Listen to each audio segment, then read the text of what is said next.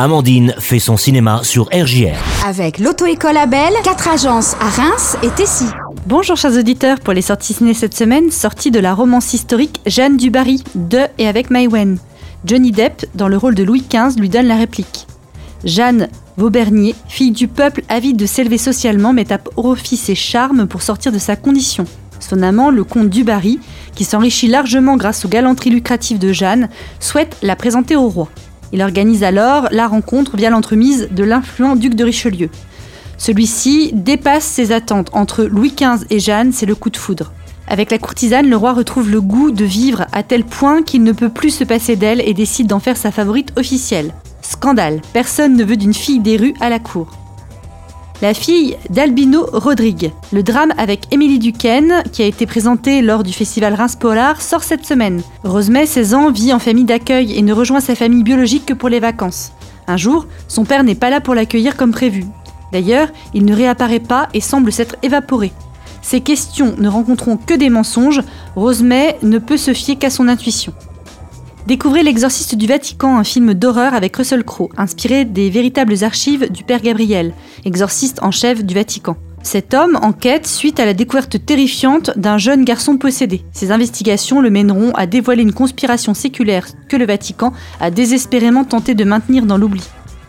Pour mon film coup de cœur, j'ai choisi Je verrai toujours vos visages, un film bouleversant et intelligent sur le pardon et l'aptitude de chacun de guérir de son traumatisme. Il s'agit ici de la justice restaurative explorée avec finesse par la réalisatrice Jeanne Herry. Je m'appelle Nassim, j'ai 29 ans. Vous pourriez nous expliquer un peu comment vous avez entendu parler de la justice restaurative? C'est des victimes qui rencontrent des détenus. Oui, c'est ça. Ce que vous proposez à ces gens, c'est l'inverse de ce que tout le monde leur a toujours proposé. On ne parle pas à leur place, on ne suggère rien, on écoute, on accueille inconditionnellement. J'aimerais revoir mon frère. J'ai pas envie de le croiser par hasard. Enfin, je veux le voir pour être sûr de pas le croiser par hasard. J'étais agressé dans le supermarché dans lequel je travaillais à 5 ans. Je suis là pour vous dire ce qui se passe pour les victimes quand vous commettez ce genre de choses. J'ai 25 ans et j'ai braqué une supérette. J'ai passé toute ma vie dans le monde des stupéfiants. Ça fait 25 ans que je fais les allers-retours entre la prison et l'extérieur. Je suis plus comme avant. Ma vie est plus comme avant. Si je résume, avant, euh, elle était mieux. Le dialogue s'ouvre donc entre victime et coupable, et cela par-delà le jugement qui a été prononcé et la peine purgée ou en cours. Le ton est presque parfois celui du documentaire et les comédiens et comédiennes, même connus, disparaissent derrière victimes et bourreaux, tellement leur jeu est juste. Deux démarches en parallèle, celle d'un groupe de victimes de vol avec violence physique ou psychologique ou les deux, et d'une jeune femme, on souligne la performance d'Adèle Exarchopoulos qui tente de se reconstruire alors que son frère l'a violée euh, durant toute son enfance. Et ce, dernier est sorti de prison et habite dans la même ville qu'elle. Le film creuse ici un sujet essentiel et trop peu connu.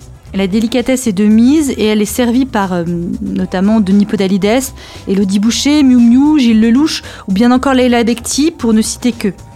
Les échanges témoignent de la vertu de la parole et chacun peut essayer de retrouver le fil de sa vie dans l'embroglio de, de la confusion des sentiments. Les victimes apprennent à tourner la page quand cela est possible et les agresseurs prennent parfois conscience. Un film essentiel à ne surtout pas manquer. Quand vous parlez de peur, vous voulez dire quoi exactement? Quand vous attaquez quelqu'un, il n'y a pas qu'une victime. Il y a d'autres victimes derrière. Il y a des familles, des couples, des enfants. On met des petites claques, c'est pour impressionner. Mais des claques, c'est des coups.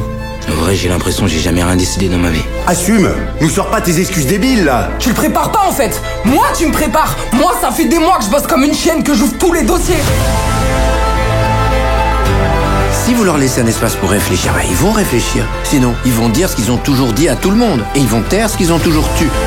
Je comprends pas cette violence. On est là pour favoriser leur réparation.